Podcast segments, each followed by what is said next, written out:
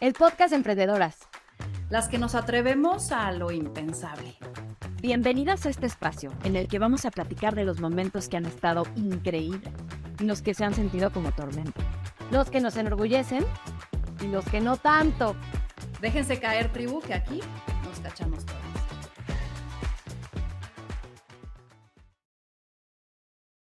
Con una energía inagotable, futbolista profesional, seleccionada nacional de sub-17 y sub-20, y actualmente disfruta echar la cascarita de su equipo Viejentus, fotógrafo profesional de marcas muy picudas y grandes personalidades, pero lo más impresionante, un activista incansable en busca de que las mujeres y niñas tengan mayores oportunidades de cumplir sus sueños. Para Fer, la posibilidad de hacer las cosas es hoy. Su mantra, hoy es siempre. Fer, qué emoción tenerte acá con nosotras hoy Bienvenida a este podcast de Emprendedoras. Hola, muchas gracias. Gran intro. Eh, para mí es increíble estar aquí platicando con mujeres como ustedes, que son realmente quienes me inspiran a seguir a, mí haciendo lo que hago y lo que amo por otras mujeres que vienen detrás. Y gracias, gracias por estar aquí. Oye, sé que vamos a aprender muchísimo hoy de ti y siempre arrancamos esta entrevista con cuatro preguntas en donde solicitamos respuestas rápidas y concretas. ¿Estás lista? Venga. la primera es, ¿qué te hace feliz? Mm, mi casa. ¿Qué te quita hoy el sueño? La desigualdad. Y si tuvieras hoy que pedir ayuda en algo, ¿qué sería esa ayuda que pedirías? Pediría em, apoyo para generar espacios seguros para las mujeres aquí en México para desarrollarnos como deportistas, espacios seguros. Y por último, ¿qué es eso impensable que has hecho en tu historia? Mm, jugar un mundial sub-17, eh, hacer una portada de él México cuando estaba siendo parte del Club América como futbolista Em, ser lesbiana.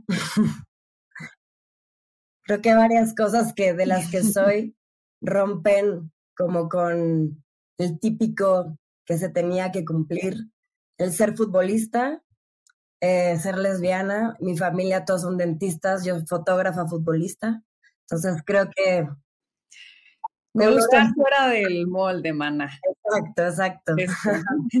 a ver, que creo que justo, a ver, hablando de salirte del molde y correr fuera de las líneas, tienes una trayectoria que está padre, o sea, a ver, dices, muchas personas vienen como en este miedo a salirse del caminito, ¿no? Tú dices, tengo de familia de dentistas, te fuiste a Estados Unidos para justamente estudiar, eh, ser dentista.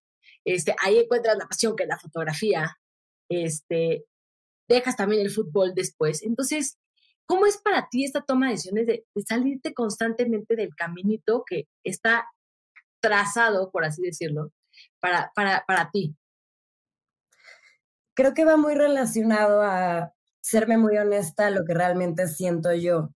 Desde muy chiquita me pasaba eso, como que yo veía el común denominador que a mí no me hacía sentido y no me quedaba callada desde chiquita. Era como, pero a mí me gusta jugar fútbol, porque no hay más niñas haciéndolo? En mi casa era como, nunca se me obligó a ser dentista, pero estaba como el, ya vas a tener todo pacientes y aquí está el consultorio listo para ti. Y yo un momento lo creí que era para mí porque lo estás escuchando, pero cuando realmente frenaba el ruido externo y me escuchaba a mí, había otros intereses que más me gustaban y siempre seguía ese instinto, esa intuición que me llevó siempre al lugar correcto, ¿no? Entonces es un poquito lo que a mí me gusta compartir, que siempre da miedo, siempre es más fácil lo que ya está trazado, pero cuando te escuchas a ti y a tu corazón, en mi caso lo cuento porque me ha pasado, me ha llevado siempre al lugar donde yo soy más feliz y donde más puedo inspirar a otras a hacer lo mismo. Pero ¿cómo escucha Fer a su corazón? O sea, como que suena lógico porque lo oímos allá afuera. O sea, ¿cuál es tu proceso como para decir, a ver, la verdad es que busco referentes allá afuera, este, o me hago un montón de preguntas y sí, cuáles, o sea, ¿cómo es, cómo es ese? Porque te voy a decir como que lo oímos. claro. tu propósito y todo mundo seguro se queda como, sí, pero ¿cómo lo busco? Sí, es, es muy buena pregunta, porque sí está bien fácil contarlo y ya cuando te dice, pero ¿cómo le hiciste? Em, uno, por ejemplo, bueno, como futbolista, buscar referentes mujeres me costó en mi, en mi momento porque no existían. Entonces, pues me lo fui creando yo solita y era más bien como un hacerme caso a lo que me hace feliz y en cuando yo me siento tranquila y feliz con lo que estoy haciendo es porque creo que esto es para mí. Y es fácil como seres humanos eh, contarnos una historia diferente para convencernos de quedarnos en otro lugar. Pero creo que es también donde te da un poco de miedo, donde no está tan seguro, para mí es como entonces vale la pena intentarlo, porque puede salir bien o mal, pero estoy tomando una decisión que yo quiero tomar, no que alguien más me dijo que tomara. Eso a mí me ayuda mucho a seguir mi camino, porque entonces puedo que me equivoque, pero ya entonces cuando esté ahí, pues veo cómo le hago para irme para otro lado, pero yo lo elegí. No es porque mi mamá o la sociedad me dijo, no, eso está mal, no lo hagas. Yo lo veo, lo pruebo porque yo lo siento. Y si cuando estoy ahí digo, puta, si estaba mal, bueno, pues ahora, ¿cómo le hago? Me voy para otro lado. Pero yo ya lo estoy experimentando con mi propia sangre, ¿sabes? Y siempre te ha sido fácil, o saber, eres de Puebla, tú sales de Puebla, te vas a Estados Unidos, este, o sea, ha sido fácil para ti tomar estas, estas decisiones, alejarte de tu familia, este, que te apoyen, te han apoyado o no. No, no ha sido fácil. Yo, a mí, es muy loco cuando vamos evolucionando, se nos olvida otras personas que fuimos, ¿no? Bueno, a mí me pasa eso. Cuando yo vivía en Puebla, yo decía, o sea, yo me acuerdo decir esta frase y decía, yo nunca me voy a ir de Puebla. A mí me encanta vivir aquí. Y hoy ni de loca, amo a Puebla, a su gente, mi familia está ahí, pero no podría vivir en Puebla. Y fue que, por ejemplo, jugué el Mundial Sub-17 y gracias a ese Mundial me buscan y me dicen, Fer, ¿sabías que existe una posibilidad de que estudies en, en Estados Unidos becada por el fútbol? Esto yo tenía 17. Meses antes yo había dicho que nunca me iba a ir de Puebla y me llega esta oportunidad que me abre el panorama y me tenía que tomar una decisión de irme a estudiar cuatro años fuera en pocos meses. Y me moría de miedo, me moría de miedo de dejarlo conocido, mi familia, México. Pero o sea, algo que a mí me ayudó mucho personalmente fue el apoyo de mi casa. Y mi mamá me dijo específicamente como, Fer, vete. Si no te gusta o estás incómoda, siempre vamos a estar aquí. O sea, México va a estar, tu casa va a estar no pasa nada que no cumplas los cuatro años. Y a mí me quitó un montón de peso el sentir que, ok, si no estoy cómoda los seis meses, me regreso. Y cada, lo fui tomando como por lapsos. Por eso mi frase de hoy es siempre, ¿no? Porque es como, a veces nos abruma los cuatro años, eh, le vas a estar lejos. Y era como, yo lo empecé a tomar día por día y si hay un día en que esté incómoda y muy triste o no me gusta estar aquí, pues me regreso. Y eso me llevó a terminar y, fue lo mejor que pude decidir en mi vida, ¿sabes? Pero creo que el no abrumarnos con el futuro larguísimo, sino más con, con el presente que tenemos aquí. Oye, Feri, parece que le entras a todo y eres esta valiente entronada al toro por los cuernos, pero ¿ha habido alguna vez que hayas dejado alguna oportunidad por miedo? Mm, no, pero casi. ¿Cuándo, fue eso? Em, cuando me voy a la selección mexicana, mi primera concentración sub-17, nos concentran en la CONADE y yo venía de jugar fútbol recreativo porque me apasionaba y de un momento a otro yo estaba en la selección. Entonces fue como un golpe muy fuerte para mí y como sabemos las condiciones de la CONADE no eran las mejores, no son hasta el día de hoy. Y me estaba costando demasiado. Fueron nada más dos semanas, pero la primera semana eran entrenamientos dos veces al día, regresaba a dormir fatal, a comer fatal. Y entonces le hablé a mi mamá y le dije, creo que esto no es para mí. O sea, no, me moría de miedo y y le dije, creo que ya, o sea, yo amo jugar fútbol, pero esto, no sé, no lo estoy disfrutando. Y mi mamá otra vez me dijo, Fer, qué loco las mamás, bueno, en mi caso, le dijo, Fer, termina lo que empezaste, si son dos semanas, quédate, termínalo, experimentalo y si nunca más quieres volver, no vuelves, pero hazlo. Y este, me moría de miedo y dije, ok, me voy a quedar. Y gracias a que cumplí esas dos semanas, terminé jugando un Mundial Sub-17 representando a México, metí dos goles en ese Mundial. Entonces es nuevamente estos espacios donde queremos tirar la toalla, me moría de miedo y lo, lo, o sea, di ese paso y me llevó a cosas de las mejores que he vivido en mi vida, ¿no? Entonces. Y dices que, digo, a ver, llevas jugando fútbol desde chiquita y que el fútbol te ha llevado a donde hoy estás. Y mencionas también que, que, que, este paso por, por Estados Unidos te dio mucho, ¿no? Y el deporte te ha dado mucho, sobre todo en términos de disciplina. Eh, y Estados Unidos te dio esta parte de profesionalismo porque mencionas en un podcast así de, es que todo lo hacen bien. Sí, y aquí son estos güeyes de los procesos, ¿no? Entonces, desde tu punto de vista, ¿qué podríamos adoptar para evolucionar? O sea, en términos de hábitos, en términos de disciplina, porque te vas a México y de pronto es como, ay, está mal hecho, o está mal planeado, o está a corto plazo, no piensan en largo plazo. O sea, a nosotras las emprendedoras, ¿qué nos dirías para decir, fomenten eso en ustedes porque neto los va a llevar a otro lugar? Sí. Lo que yo aprendí en específico, bueno, que aplica a personal y a fútbol, eh, hacer las cosas bien y con paciencia, invertir en lo que, que bueno, yo lo, lo veo muy claro en, en el sentido del fútbol, pero cuando me toca a mí invertir en mis cosas personales todavía me cuesta porque no me han enseñado, no seguro tú sabrás más de esto, pero eh, para mí fue muy evidente que tienen un orden en todo y que todo lo hacen bien y eso te lleva a resultados excelentes. O sea, por ejemplo, en un equipo aquí eh, te ponen a trotar dos vueltas de calentamiento y cortas las esquinas, paras antes de llegar a la... Y todo el mundo lo hace y lo ve normal, pero cuando yo veo, vivo allá, que es hasta la esquina, y si antes de empezar a correr tu pie está así de la línea y no atrás de la línea, viene alguien y te dice atrás de la línea, porque eso importa. Y es, son pequeños detalles que marcan la gran diferencia, que son un tema de mentalidad que creo que lo, lo, que nos falta en México, ¿no? Es como, no, aquí creo que nos pasa en México que es como, se va a solucionar, ay, qué exagerada. Pero yo, por ejemplo, quiero abrir una clínica de fútbol para niñas, ¿no? Y tengo esta idea de que sea de la clínica top para mujeres en México, como lo que yo experimenté allá.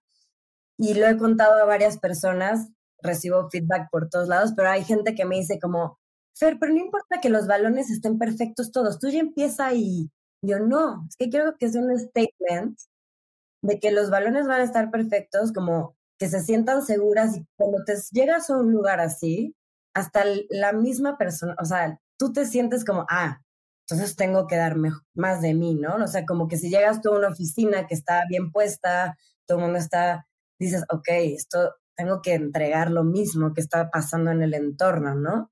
Creo que es, eso, como invertir, ser profesionales y, y, no hacer menos cositas que son importantes. No hacer trampas, ¿no? no, sí, sí, sí, sí. Oye, y algo que, que se escucha, que se ve y que tú has vivido es este machismo en la industria, que a nosotros en Victoria 147 pues nos duele, ¿no? eh, y hay varias cosas inconscientes y conscientes que se hacen llévanos para tener esta primer conciencia de, además de temas de pago, de que a ustedes las hacen entrar por otros lugares, o sea, ¿qué cosas no vemos los que estamos expectando el fútbol femenil que, que viven ustedes? O sea, ¿qué es algo que digas, no mames, o sea, no podrías creer que esto sucede? Creo que algo que a mí me choqueó, cabrón, fue que, mm, como dices tú, la parte económica va a llegar con mucho tiempo no podemos exigir ahorita que nos paguen lo mismo, ¿no? Hay mucho por contar ahí. Pero es en los tratos y en la forma que está tan incrustada del machismo que ni siquiera, como dices, se dan cuenta hombres ni mujeres.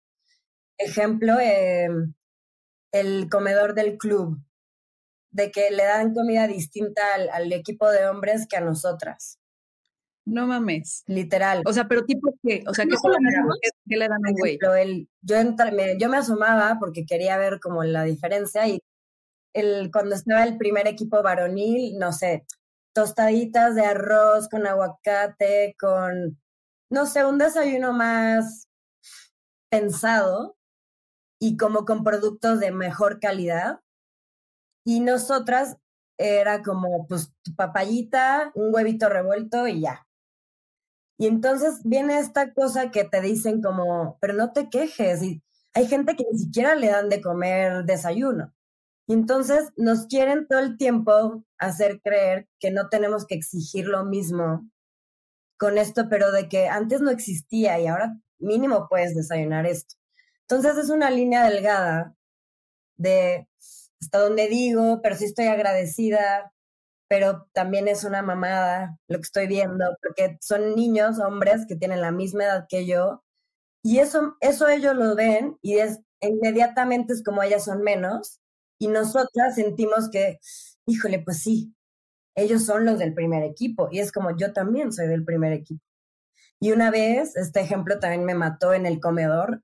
Yo estaba sentada y iban a entrar hombres del primer equipo y se acerca alguien y me dice, Fer, ¿te puedes salir? Y yo, ¿a dónde? Y yo, ¿por qué me voy a salir del comedor? Es que iban a entrar los del primer equipo y yo, pues que entren. O sea, pero son esas actitudes que a mí me hacen pensar, digo, yo gracias a Dios porque he podido viajar, es, tengo experiencia y no me hace sentir menos, pero lo veía con ciertas compañeras que era como, sí, sí, sí, es que vienen. Y es como, ahí vienen los que hacen lo mismo que tú. ¿Me entiendes? Y es en esos tratos que a mí me volaba la cabeza. Es como, ok, no me vas a pagar igual, pero déjame entrar por las mismas puertas, dame el mismo trato, la misma comida, y creas una comunidad que hasta te sirve más como, como equipo, como club, que estar, no es que esas son las mujeres que se salgan. Ahora sí viene lo importante, ¿me entiendes? Es un como, para mí se me Oye, hay nada más una, una pregunta o sea, tú que eras empoderada y decías, pues que entren estos cabrones, o sea, ¿qué, por qué me voy a salir? ¿Marcaste la diferencia? O sea, tus levantadas de mano, tus no me muevo de aquí, tus por qué a mí no me das tostadas, ¿sirvió de algo mientras tú estuviste ahí? Espero que sí. Yo creo que sí, porque sí sentía una incomodidad también del cuerpo técnico hacia mí, eh, como que sentía yo que era una amenaza para ellos porque pues yo me quejaba de cosas que otras no. Y creo que pude plantar, no sé si ellas son conscientes o no, pero creo que, que yo no me, no me quedara callada, siento que otras escuchaban y era como, claro, esto no está bien. Sí, se cuestionaban cosas. cuestionaban cosas y creo que eso ya es un paso importantísimo, ¿no? Que te cuestiones algo que antes no te cuestionabas. Y creo que ahí está justo el, punto de decir, es que nos tenemos que cuestionar por qué pasan esas cosas. Me encantó la iniciativa en la que vi que estabas, que jugaron un partido 900 minutos, o sea, fue real los 900 minutos para empezar, ahorita me dices. Y, o sea, para lograr hacer visible justamente la diferencia salarial que existe entre hombres y, y mujeres. O sea, ¿cómo fue, cómo fue esto? ¿Qué lograron? Este, ¿Cómo estuvo? ¿Y cómo juegas 900 minutos nomás? fue una iniciativa de Corona. No jugamos 900 minutos porque es inhumano, pero a mí me encantó justo esta comparación que tendríamos que jugar 900 minutos para ganar lo que ellos ganan en 90, que es un partido normal. Y estuvimos como unas 16 horas, ¿sí? Pero eh, como que a mí al ponerlo en números fue como, qué cabrón que es así. Y a mí siempre me cuestioné de cuando empezaba, ¿eh? Yo veía al chicharito, que creo que tenemos la edad parecida, y yo decía, qué, qué cabrón que él por ser hombre esté viviendo todas estas cosas. Y yo hacemos lo mismo, nos apasiona lo mismo, los dos seleccionados, mi realidad es completamente distinta, no porque yo lo desee, sino porque así es la realidad. Entonces, pues sí, somos de la generación que nos ha tocado ir abriendo puertas, picando, picando piedra, pero también a mí me emociona que se están viendo cambios gracias a que estamos alzando la voz y que nos estamos uniendo y que están pasando cosas importantes ahorita que creo que antes no pasaban. Es que justo en el, o sea, te escucho hablar y digo, maldita sea, o sea, ¿quién toma las decisiones? Y yo sé que es un sistema, ¿no? Y romperlo es como una cosa de, de, de muchas aristas. Pero entonces me voy a un tema de, a ver, es que el que lo ve son más hombres y entonces ellos quieren ver a más hombres jugar porque quieren esta, quizás un juego más, no sé, más macho, no, no, sé ni siquiera cómo masculinizado, no sé ni siquiera cómo decirlo. Eh, y tenemos que entonces también promover que más mujeres también vean el fútbol, o es que también el, el fútbol no se sexiza, o sea, en el sentido de que, ay, no ves a estas chavas embarradas con unos shortcitos y entonces eso no les gusta a los hombres, que eso está bien, güey, ¿no? Que no hagamos eso, pero ¿en dónde está? En el, tele, en el que ve el partido, en el que comercializa el partido, en el que juega el partido, o sea, ¿por dónde empiezas a romper esto? Sí, es, es un círculo vicioso que como yo lo veo es empezar eh, creando más espacios para mujeres como desde que van creciendo. Porque entonces generas más jugadoras, pero más fans, porque tipo, hay muchos hombres que les encanta el fútbol, pocos son profesionales y el resto sigue y son apasionadísimos. Pero es porque lo vivieron desde chicos. Entonces pasaría lo mismo con las mujeres. Hoy en día no es así porque nos limitaron un montón antes de que la mujer va a hacer esto y el hombre hace todas estas cosas. Entonces, las pocas mujeres apasionadas que existen hoy es porque de verdad en su familia se vive el fútbol impresionante, pero va a ser un proceso en el que se va a ir generando más calidad, que va a haber más profesionales, pero más aficionadas, pero más comentaristas, porque al final todo va a terminar en el mismo ambiente, no todas terminan siendo profesionales, pero em, empieza a haber todo un ecosistema alrededor. Y tiene que empezar desde, le dicen en inglés como los grassroots, desde el inicio, que en México pasó un poco al revés, que bueno, así pasó y es increíble que hoy en día exista la liga, pero de repente no hay un profesionalismo desde un inicio y de repente las niñas juegan un poquito amateur, no tan profesional y de repente están en un Club América o en un Pachuca y hay un gap de profesionalismo que hoy en día nosotras como jugadoras nos hacemos profesionales mientras estamos siendo profesionales. ¿Sí me entiendo? El hombre trae toda una escuela porque lleva años, que cuando llega a ser profesional pues ya es otra cosa. Entonces creo que, ¿qué es eso? Como es, por eso es importante hoy en día invertir en el fútbol femenil y el claro ejemplo son las de Estados Unidos que lo han hecho y que tienen todo el programa de selecciones menores o de que el, deporte, el fútbol esté desde que estás chiquito en tus venas, porque eso genera mucho más después. Y va a generar mucho dinero esto también. Es solamente meterse al barco ahorita. Ah, y creo que como espectadores también entender que sí es diferente. O sea, yo que, a ver, decir que he visto un montón de partes de mujeres, la verdad es que no, versus hombres claramente. Y sí es diferente verlos. O sea, en las mujeres, a ver, los hombres son mucho más de contar. Y las mujeres ves que hacen unas jugadas, o sea, hacen mucho más jugadas. Entonces, sí es diferente verlo y como televidentes, justamente televidentes, como estoy la play este, como espectadores, hay que verlo, o sea, hay que verlo diferente y entender que sí es diferente, pero, o sea, e, e, es otro, es otro deporte siendo el mismo, ¿me explico? Sí, totalmente. Y quitarnos esta necesidad de estarnos comparando también siempre. Uno, el fútbol varonil lleva 100 años de ventaja la Liga Femenil 5. Desde ahí. Ah, no mames. Pues sí, es que es un... Imagínate, vete a ver un partido de cuando iniciaba el fútbol varonil, es mucho más lento. Em, entonces, quitarnos esta comparativa porque ellos llevan años, pero muchos años, de 95, 94 años de ventaja. Desde ahí va a ser distinto.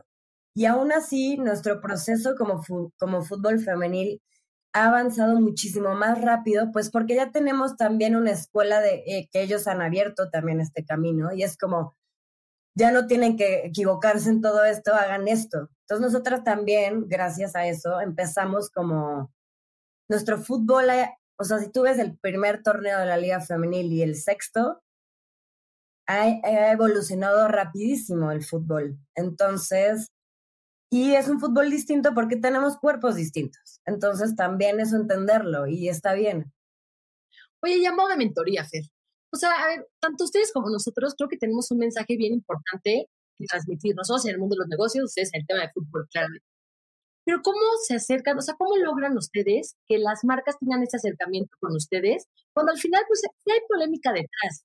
O sea, pero ¿cómo ha sido su caminito este de poder entrar con marcas que digan, claro que me atrevo a decir, los negocios es así, en este caso en tacones o en esa nueva modalidad de mujeres, y igual para ustedes? O sea, ¿cómo le hacen? ¿Como patrocinios personales o que entren a apoyar al fútbol? Ambas. Pues creo que a mí en lo personal me ayudó mucho generar como una, ¿cómo se dice? Una marca personal que las redes sociales hoy en día ayudan un montón a eso, la verdad. Entonces creo que por ahí, pues empiezas tú a generar una marca y las marcas se te acercan a ti. Entonces eso es un, un beneficio que tenemos hoy las, las jugadoras, que podemos recibir ingresos también de ahí, que nos ayudan un montón. Ahora, no todas las jugadoras saben de que pueden desarrollar esta marca personal y que pueden generar dinero de otros lados, que es importante. Y con otras marcas más grandes, es un poco eh, contarles esta historia de que el fútbol femenil, cuando inviertes, les va a regresar igual. El fútbol es un negociazo. Lo podemos ver en todo el mundo. Y va a pasar exactamente lo mismo con el femenil. Entonces, quien hoy en día se atreva a invertir, se le va a regresar. Y es más bien los inteligentes que se sumen al barco ahora pues les va a terminar yendo mejor después que cuando ya esté más avanzada la situación, entendiendo que pues es una inversión que regresará a mediano o largo plazo, pero que también viene como un tema social que es importante, que creo que las marcas entiendan que esto nos va a ayudar a todos. Eh, digo, esta es como la visión que yo tengo de este lado. No sé ustedes qué piensen como en el tema de negocios, cómo lo ven desde ese lado que cómo se puede sumar. A menos que Ana, o sea, yo, yo como lo veo es, es justo, o sea, como que de pronto no, no es pasarte a la filantropía, porque creo que es un lugar que no quieres tocar, sino es hacerles ver que justamente la historia, por como tú dijiste, no es, no es culpa de nadie. El deporte comenzó quizás siendo dirigido por hombres o para hombres, igual los negocios. Y entonces es un tema de, ok, estos son los facts. Ahora, ¿cómo te acercas a esos hechos, no? Y cómo cambias esta historia. Entonces, es decir, a través de data, a través de justamente decir, es que el futuro viene así, los cambios de comportamiento, las tendencias, eh, la población, somos más mujeres, ¿no? Y cada vez más mujeres productivas. Entonces, si inviertes hoy, vas a ser de los primeros que estés en el momento adecuado con las personas adecuadas. Entonces, creo que, mira, no lo había visto, pero estamos como, es algo bien, bien de espejo, ¿no? Y bien, bien, no sé, bien, bien, de proyección. Y que además eso me alienta mucho a decir, justo estas conversaciones, justo estas alianzas, justo estar hablando, aunque parecen que son sectores que casi que no se conectan, estamos en la misma causa, ¿no? De alzar la voz y decir, está bien, no nos vamos a victimizar, no vamos a quemar cabezas de hombres, pero cambiemos la historia juntos, a todos nos conviene, ¿no? De ahí, de ahí va. Y como dices con los facts, siempre regreso a comparar, bueno, a poner como ejemplo a la selección gringa, que ellas ganaron eh, cuatro medallas olímpicas, los hombres no habían ganado ninguna, ellas ganaban copas del mundo, y entonces llegaron con estos facts y dijeron, ¿qué onda? Más gente nos ve a nosotras, tenemos más títulos, no es posible que con todo esto sigamos ganando menos. Y entonces eso ayudó mucho a que pues no tuviera de otra también los directivos o bueno, la gente que tomaba estas decisiones, decir como, es verdad. Entonces, los hechos ayudan mucho también a, a que cambien las cosas. Oye, hablando de prejuicios, o sea, también esta parte, te oí decir que alguna vez ya se buleaban a los hombres cuando tú les ganabas, ¿no? En alguna cascarita, lo que sea. Y hay un chorro de estigmas, prejuicios sobre la figura de la mujer en el fútbol. ¿Cuál es este estereotipo que más te ha costado o prejuicio que más te ha costado quitarte? Creo que hay prejuicios grandísimos en el fútbol femenil de que tienes que ser súper machorra, eh, súper masculina, que solo te tiene que gustar el fútbol. Eh, y yo siempre, o sea, me considero una mujer que me gusta arreglarme, no soy ultra femenina, pero está bien también. Y, también ha sido muy interesante esta parte que yo vengo de una familia de clase media social y yo me encontré en un fútbol que casi todas venían de otra clase social, que eso es lo bonito del fútbol, que, no importa de dónde vengas ni, ni de, de, dónde seas, pero a mí me costaba mucho. Yo le decía a mi mamá, me iba a llevar en, en su coche eh, y yo le decía, por favor, déjame la entrada, quiero llegar caminando. Y me decía, como no pasa nada, esto es tu realidad y está bien.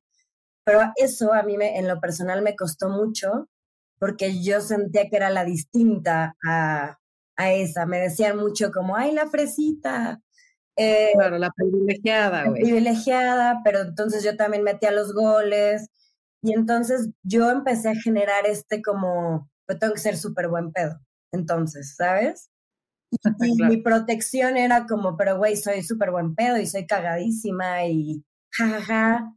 Y luego me caché diciendo como, bueno, habrá un día que no quiera ser buen pedo y ya está. ¿No? Como esto es, en, digo, lo hablo desde, no sé si sea mi privilegio, pero me costó a mí en lo personal y es mi historia. Y era un constante como yo era la distinta del común y me costó un montón a mí porque era como, oigan, pero nos encanta todas el fútbol, que déjenme de molestar por cómo llego, por cómo hablo, por cómo me veo. No es como, como, no, no se llama racismo porque no, no sé la palabra exacta correcta, pero era como, híjole, eso a mí me costó un buen. Y este otro estigma de, de que todas tienen que ser lesbianas. Yo soy, pero tengo amigas que tienen novios, tengo eh, amigas que están casadas con hombres y que juegan fútbol, tengo amigas que están casadas con mujer y van a ser mamás y van a jugar. Que eso es lo bonito que creo que tiene el fútbol femenil a comparación del varonil, que es para todos. O sea, el varonil es súper rígido como el machismo y es un reflejo de la sociedad, como ustedes lo saben, pero no hay ni un futbolista en la liga mexicana que esté abiertamente fuera del closet, ni uno. Cuando estadísticamente tiene que haber muchos que es la presión a la inversa. O sea, también hay una presión, hay un estereotipo y así está jodido. Y es esta parte de, la, de las minorías, o sea, justo, ¿no? En tu, en tu caso, por una clase social o por una preferencia sexual o por lo que sea, vamos siempre como defendiendo nuestro, nuestro nuestra autenticidad de, de, ser raras, porque para mí raras es, es un piropo, güey, ¿no? O sea, qué chingón que seas rara, o sea, algo me tienes que enseñar, qué, qué, qué padre, lo novedoso, lo distinto, lo que se distingue del grupo, ¿no? Y seguimos peleando con esos roles o con esos lugares no comunes. Qué duro. Sí, es, eso es durísimo y a mí me emociona porque veo el potencial que tiene el fútbol, tanto varonil como femenil, de cambiar la sociedad porque mueve, mueve países, mueve México el fútbol. Si lo pudiéramos utilizar de una manera más positiva, porque se ha, se ha ensuciado un montón el fútbol, súper violento ya hoy en día, súper corrupto, súper machista, pero creo que eso es lo positivo que también está trayendo el fútbol femenil, como otra cara más familiar, más inclusiva, que no se estaba viendo del otro lado. Oye, Fer, a ver, ya hay casos de acoso en el fútbol, o sea, recientemente uno de los más sonados, pues el de Camberos, que dices, a ver, o sea, tuvo gran talento, está en América, se fue a Estados Unidos también a jugar, pero a ver, creo que ella sonó porque pues, uno levantó la voz, fue evidente que el Club América no hizo nada, este, y más allá del fútbol, o sea, creo que hay muchas mujeres hoy pasando por esta situación de acoso en los diferentes sectores.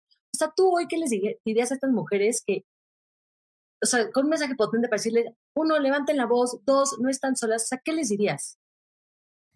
Creo que el saber que no estamos solas es, es importantísimo y que no se queden calladas porque no son las únicas que lo están viviendo. Creo que cuando alguien sufre acoso, te sientes tú súper vulnerable y qué van a pensar que a mí, eh, esto es muy interesante, a mí no me ha pasado, pero por lo que he escuchado lo puedo contar, que te empiezas a sentir como, ¿qué van a decir que Fer Piña sufrió acoso? No, no, mejor no voy a contar. Eh, y, y se vuelve algo como que te proteges a ti, porque al final solamente te afecta. Y que es horrible que pasa muchísimo más de lo que creemos y creo que las invitaría a contarlo porque te libera y te une más a otras mujeres porque muchas están pasando por lo mismo y a veces tú dices, oye, a mí me pasaba esto y de repente volteas y hay 100 manos más levantadas. Y gracias a que tú pudiste decirlo, más pueden decirlo también, ¿no? Y, y es súper padre. Yo acabo de ir al Senado junto con la Güera Curi, Diana Flores eh, y Katia Chezarreta, que es la primera mujer que llegó a la mexicana, a, a promover dos iniciativas de ley, que una es contra el ciberacoso eh, y la otra es con la paridad de género en el deporte pero es impresionante que no hay leyes que nos cuiden. Entonces es muy fácil desde el celular atacar y atacar y atacar, porque tú estás como incógnita. puedes crearte una cuenta falsa y dedicarte a acosar, y no hay algo que, que nos proteja como mujeres en la ley. Entonces creo que esto es una iniciativa que ojalá siga avanzando, porque al menos ya hay una ley detrás que nos podría respaldar, porque hoy en día no hay nada, entonces la gente lo va a seguir haciendo. Gracias por eso, gracias por alzar la voz. Oye, Fer, a ver, te has ido por todos lados y entonces futbolista, pero después fotógrafa, pero a ver, y sé que tienes proyectos y ya hablaremos de eso porque te queremos preguntar específicamente de ese, pero ¿te sientes emprendedora? Sí.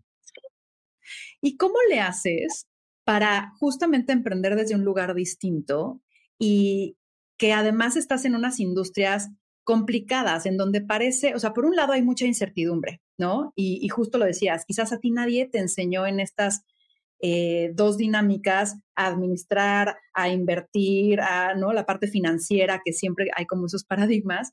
Y por el otro lado, sí es muy inestable en tu industria el que de pronto hay proyectos, de pronto no, eh, el fútbol se te acaba a no más de los 40, ¿no? Y entonces tienes que prever el futuro. Entonces, mi primera pregunta es, como emprendedora de una manera muy innovadora, ¿cómo sobrevives a la incertidumbre? ¿Cómo te has sabido manejar ahí?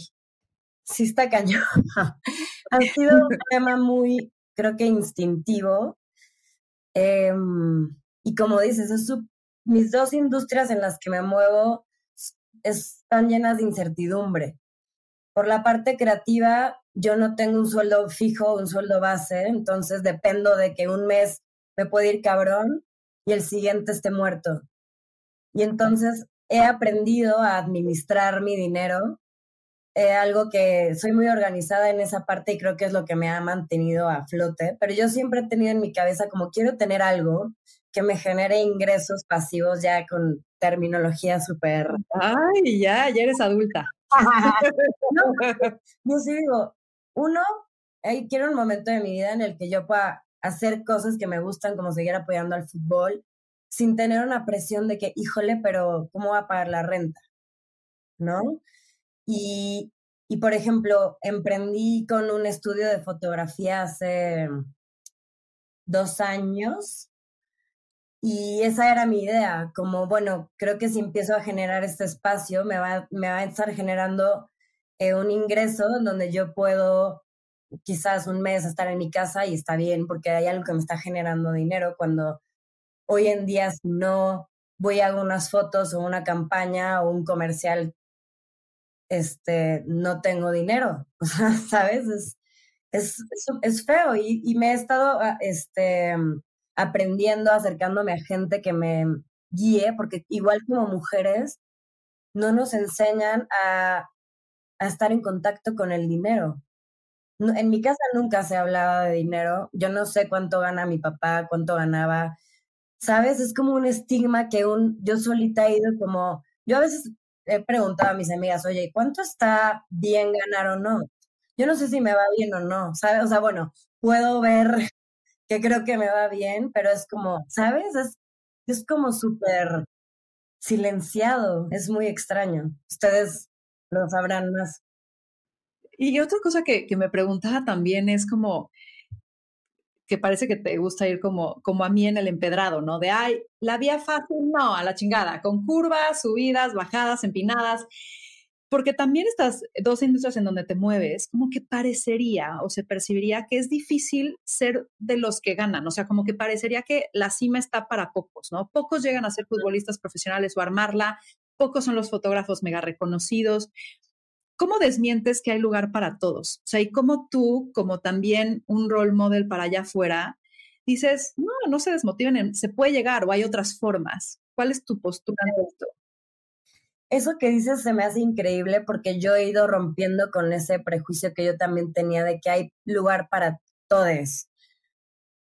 Uno crece, eh, bueno, yo crecí pensando que, híjole, yo tengo que ser la mejor fotógrafa y de repente se me acercaba gente y yo, que le digo, híjole, pero puede ser mi competencia, ¿no? Porque está en nosotras, es natural, tampoco yo me quería sentir mal por eso.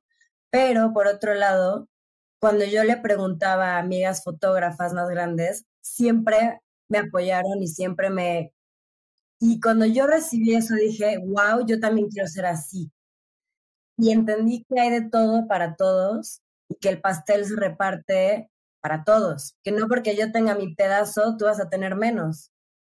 Y es súper enriquecedor entrar en esa energía porque yo lo viví porque otra mujer fue así conmigo. Y entonces para mí fue como, claro, cuando hoy en día se me acercan es como, claro, yo hice esto y esto y esto, no hagas esto, renta este equipo, no vale la pena esto, ¿sabes? Como ser, porque yo siempre he tenido para mí y he visto que otras han tenido sus chambas y, y no, no me ha pasado nada conmigo. Y qué padre que haya, que no, yo no sea la única ni la primera, sino que haya más y haya un chingo más, ¿sabes? Qué, qué, qué, qué chingona visión. O sea, y justo ayer hablaba de, alguien me preguntaba sobre importación y no sé qué de, de test y le digo, alíate con otra de nuestras emprendedoras que también ya tiene test y entre las dos importen, les va a salir más barato y es romper estos paradigmas de que el pastel se acaba. Y creo que de pronto puedes hacer otro pie, una gelatina, o sea, no tiene que ser nada más el pastel, ¿no? Está en nosotros también ser creativas. Me gusta, gracias. Y, esta energía de que, bueno, a mí me pasa, seguro, creo que nos pasa a muchas mujeres que sientes que te van a quitar algo tuyo, que, has, que te ha costado un chingo tener, ¿no? Y el hombre no le pasa, porque en su naturaleza y como han visto y han sido educados, es como, ah, no hay pedo, invierto en esto, bueno, no pasa nada. Y lo traen porque lo han vivido. Y, para nosotras, o en mi caso, es como, me ha costado un chingo tener esto, híjole, lo comparto, a dónde sí, a dónde no, y si lo pierdo, ¿no? Y es un poco, yo creo que ha de ser un paso, que yo todavía no lo vivo, pero como este siguiente nivel de, ya vi que si hago esto, va a venir más, y si me alío, vamos a crecer más rápido, ¿no? Y es como... No, y promover el buenondismo. Tú das una, abres una puerta, te abren una después. O sea, también es como invertir en este círculo virtuoso lindo, ¿no? Sí. Oye, Fer, a ver, y sé que tienes más proyectos ahorita. O sea, quieres cambiar que, o sea, el tema de fútbol femenil y el juego para las niñas, o sea, que más bien dejes es un juego de niñas. Y entonces, ¿en qué proyecto estás trabajando ahorita? Em, traigo dos más cercanos. El primero es abrir una academia para niñas aquí en Ciudad de México. Este, con la idea de que tengan un espacio seguro para seguir desarrollándose de calidad. Hay un fact importante que en México las mujeres dejan de hacer deporte entre los 13 y 17 años en colectivo porque no hay espacios seguros y es por falta de prioridad, de acceso y de seguridad. O sea, en México no tenemos lugares públicos de calidad para hacer deporte. Eso ya es un hecho. Los pocos que hay están ocupados por hombres en su mayoría, por lo que una niña, entonces si llegas es como hay puro hombre y entonces no me siento cómoda, quizás ya me están piropeando, entonces no estoy segura, entonces mejor se vuelve muy complicado, entonces digo, creo que esto está muy complicado, me meto a correr, pilates, yoga, gimnasio. Y se pierde el deporte colectivo femenino por estas causas. Entonces, de ahí nace mucho mi idea y nace porque yo dejo de ser futbolista profesional de la América, quiero seguir jugando a un buen nivel y no encuentro dónde. En Ciudad de México. Y entonces digo, si yo con mi privilegio, con mi experiencia, me está costando un chingo seguir jugando a un buen nivel o entrenando a un buen nivel, imagínate cuántas mujeres más, cuántas niñas más no lo tienen. Entonces de ahí nace mi idea de crear esta academia para mujeres. Eh, entonces, la, ¿Y cómo vas, cómo vas con eso? Súper bien. Estoy por, voy a lanzar, tengo marcas que se están sumando, que eso está increíble. Y voy a empezar con unas clínicas. Voy a hacer dos en Ciudad de México y una en Monterrey como piloto eh, para generar contenido, hacer ruido, contar sobre el proyecto y después va a estar fijo en Ciudad de México. Eh, pero igual estoy ya casi por empezar, pero pues cuadrando muchas cosas todavía. Y el otro proyecto que tengo que es más, eh, bueno, personal, pero se llama Vitrina y voy a contar historias de mujeres alrededor del deporte en México y de los aliados, no solo de mujeres, pero no se sabe quiénes son las deportistas mexicanas, ni quiénes están alrededor, literalmente. Si tú paras por la calle, te sabrán decir Paula Espinosa, Ana Guevara, y párale de contar, ¿no? Entonces, con mi parte creativa y visual, traigo un proyecto, la verdad, como muy interesante. Si quiero que sea como igual un producto de calidad, que se que generen conversaciones increíbles y que la gente conozca quiénes son estas deportistas, pero más allá de, hola, mi clavado fue el mejor, no, como igual entrar un poquito más en, en quién eres como persona y que se conozca qué, qué son estas historias. Oye, ¿cuáles, ¿cuáles son los retos con los que te estás topando en este camino de esta nueva em, emprendimiento? Pues creo que igual em, hacer equipo con más gente, pero ha sido un proceso súper lindo. Eh, otra vez, el dinero, los recursos, eh, de dónde los saco, eh, ok, inversionistas, pero ¿cómo, cómo funciona eso?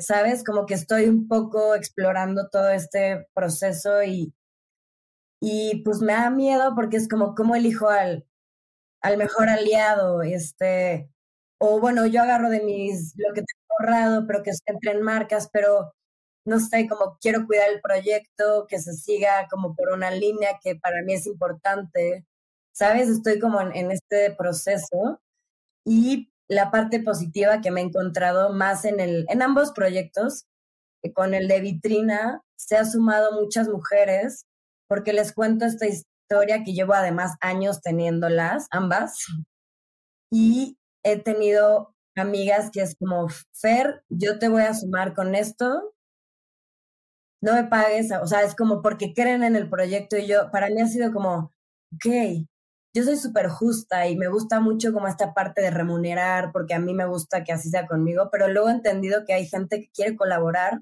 y está bien, después vendrá la remuneración de otras formas. Y, me, me ha enseñado mucho eso, como a yo también tengo que soltar un poco esta expectativa de cómo tiene que ser para que gente pueda entrar, si no estoy súper rígida, que tiene que ser así, tiene que ser así, ¿no? Como a veces la vida es como, no, mi reina era algo que ni habías pensado tú. No, y más por el, el gran propósito que traes y el impacto que quieres crear. Ahí nada más paréntesis, cuentas con nosotros en Victoria, cuentas conmigo, si de algo te podemos ayudar, feliz de sumar, porque creo que son causas que generan unos ecos pues bien poderosos, ¿no? Sí, muchas gracias, sí les voy a aceptar la ayuda. No, buenísimo, ya ven, te voy a decir, que ahorita qué tanto cuentas esta idea, te voy a decir algo que nos pasa, o que me pasa a mí, es como que las empresas dicen, híjole, no quiero contar mi idea porque alguien más me la puede volar, o ¿cómo, ¿cómo, es tu visión acerca de este compartir? Cuando tal no tienes nada, dices, me estoy armando. ¿Cómo es tu visión de eso? Sí está cabrón eso. Yo empecé así, de que, puta, es mi idea, no la quiero contar, solo se la voy a contar a quien yo crea que así es. Y quien yo más confío. más confío. Y uno me empezó a pasar que empecé a ver cosas similares allá afuera y yo, no, ya sabes, como, obviamente eso va a seguir pasando, pero uno era como un, un motor para mí, como de que hazle caso a tu idea. Y dos, pues ya, suelta y empieza a contarlo porque si no se va a quedar aquí. No, eso eh, platiqué con un amigo que me ayudó mucho y lo quiero compartir porque soy alguien súper visionaria, con mil ideas, o sea, real, genero ideas así todo el tiempo porque me, o sea, me encanta, pero luego hay un duelo de elegir una idea y dejar morir otras para que exista una y de ahí poder ir con otras, ¿no? Pero cuando yo escuché eso fue como, ¡Ah! sí, o sea, agarra, de ahí surgió Solo Sepsi, que es mi academia, y Vitrina, porque tenía más ideas. Y luego fue como, no, no, a ver, aterriza una o dos y deja morir las otras, que igual y después encontrarán el camino o no, y alguien más las va a hacer tranquila. Y eso para mí fue como un relief porque fue como, sí, estoy ok con dejar morir estas grandes ideas que según yo son, pero va a suceder una. Pues está padrísimo tener la mejor idea del mundo, pero que si se queda aquí, pues al final no es importante, ¿no? No, y esta parte que dices también de que, ay, hay algo parecido afuera, ya, ya me lo ganaron, es como, a ver, hay tanto por hacer, o sea, hay tantas más mujeres que sumar, hay tantas más niñas que sumar, que también como que es, no, crezcamos el, el, mercado. Este, exacto, eso también te va a ayudar, ¿no? Estás en lo mismo. Exactamente. Oye, Fer, con toda esta aura que tienes alrededor, con todo este también propósito que, que, que, que tú pones sobre la mesa y el role model que, que eres y que quieres también transmitir a alguien más e inspirar, ¿cómo te mantienes en tu centro? Porque supongo que tienes estas presiones, este estrés, estas, ¿no? Mil bolas en el aire. ¿Cómo, ¿Cómo llegas a este balance y armonía en ti? Porque me encanta, te he escuchado y digo, además de que amo tu voz, amo como la, la tranquilidad que transmites, entonces cuéntanos un poco, llévanos a ese zen, a ese jardín zen. ha habido mucho esfuerzo de mi parte por nutrirme espiritualmente. Creo que mucho tiempo yo crecí en un eh, colegio católico, legionario, que se pensaban ciertas cosas que a mí no me hacían sentido, súper machista también.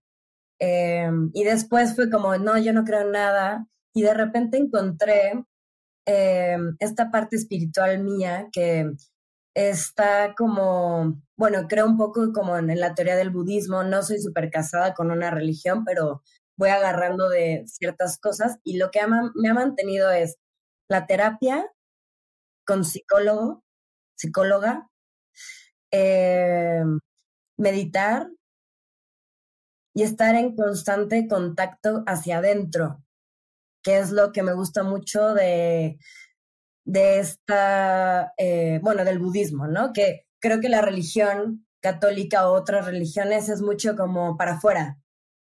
Bueno, yo hice esto y esto y esto, pero bueno, por mi culpa, por mi culpa, ya eh, no va a pasar, pero no, hacemos una reflexión hacia adentro de por qué estoy repitiendo esto.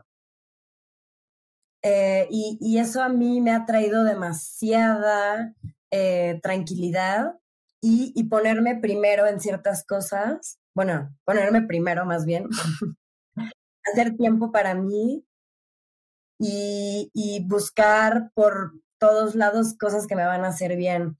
Retomar el fútbol para mí fue importantísimo eh, porque dejo de ser profesional, no encuentro dónde y pues renté una canchita, un entrenador y voy todos los días sola con él porque eso me hace bien a mí y lo dejé de hacer porque con ganas de ayudar y luego, si yo me pierdo, no puedo hacer nada. Entonces, este, recomiendo muchísimo de verdad la terapia.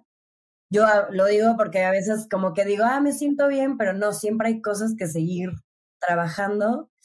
Hacer espacios de meditación, aunque no sepamos cómo, poner una meditación en YouTube, 10 minutos, no tienes que estar una hora, pero calmar la mente en este mundo tan veloz, con tanta información, es súper, súper valioso. Eso es algo que, que me, a mí me ha ayudado a estar en mi centro. Gracias, gracias por compartir. Gracias. Y para ir cerrando, a ver, yo creo que si tuviera que definirte, creo, creo, que eres una buscadora, una de aquello que te va haciendo feliz. Hay muchas mujeres están en esa búsqueda. O sea, ¿qué mensaje hoy les darías tú a, esas, a estas mujeres están en busca de encontrarse, ser y vivir su, su hoy como tú lo vives? Les diría que ser ellas tal cual son está bien, que trabajen en ellas, que lo, lo que las hace diferentes es su, su estrellita y, que siempre sigan su verdad y a su corazón porque siempre te lleva al camino correcto. Y, y que estemos de la mano todas, ¿no? Que nos voltemos a ayudarnos las unas a las otras. Eso también enriquece muchísimo al, a la persona. Mm, qué lindo. Oye, a nosotros nos gusta retar a nuestra tribu de emprendedoras y nos gustaría que a través de ti podamos guiarlas hacia un reto. Y hay la sección del challenge. Entonces, ¿qué les, qué les dejas de reto a las que nos están escuchando? Fíjate que estuve pensando varios retos, pero creo que quiero dejar uno que, que a mí me hace demasiado ruido, que es hacernos conscientes del lenguaje inclusivo o del lenguaje no eh, masculino, que como que la forma en la que quiero es como que nos cachemos como mujeres, como todo el tiempo hablamos en, por ejemplo, roles o trabajos, siempre los decimos en masculino. Oye, ¿qué te dijo eh, tu doctor, tu ginecólogo? Eh, cuando yo me cacho y digo, o ginecóloga, ¿no? O sea, eso abre demasiado espacio sin que pensemos que es una tontería como incluirnos, pero que lo, lo he empezado a practicar en mí y escucho que casi todos hablamos así.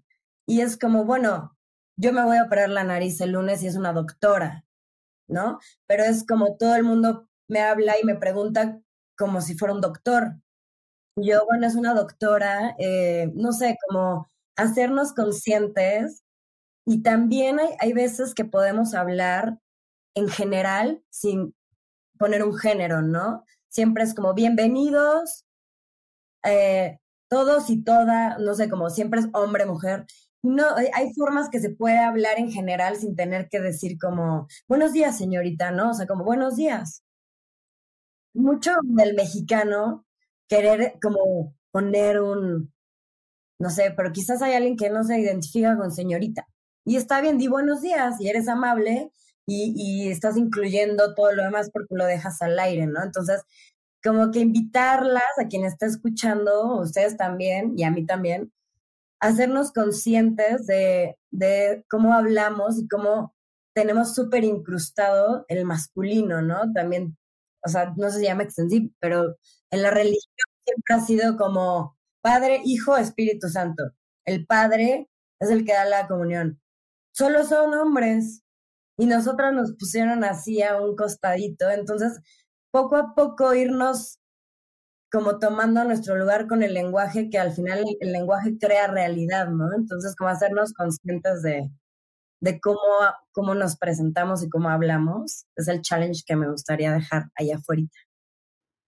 Oye, hay un video de una escuela en Europa y llegan y la maestra les dice a los chavitos, vamos a dibujar a un bombero, a un doctor, a un no sé qué, un cirujano, la, la, la. Buenísimo, y están ahí dibujando y de pronto llegan y todos además tenían como algo que, un casco o algo que les cubría la cara. Entonces llegan estos personajes y de pronto como que los niños, wow, ¿no?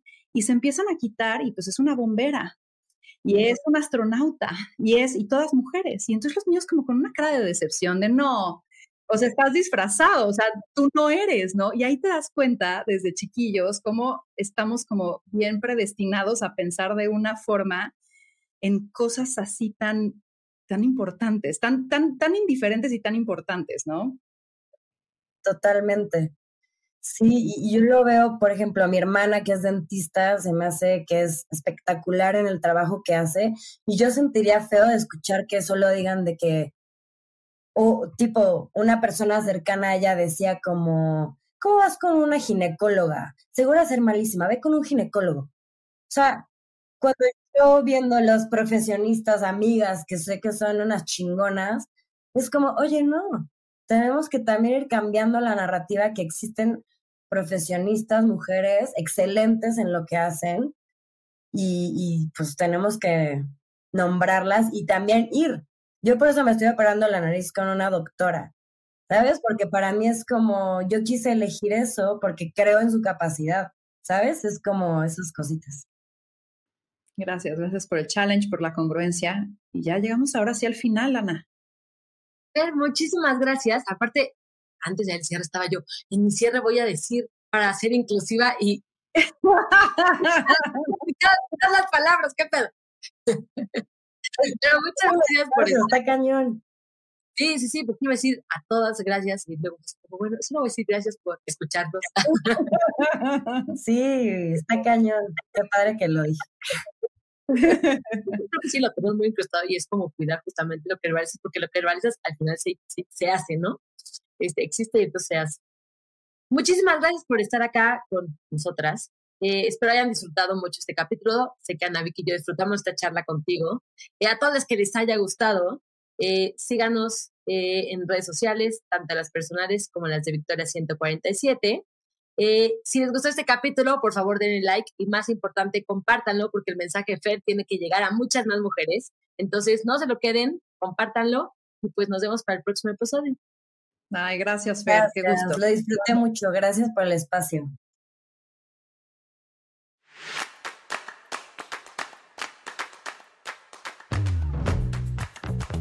Thank you.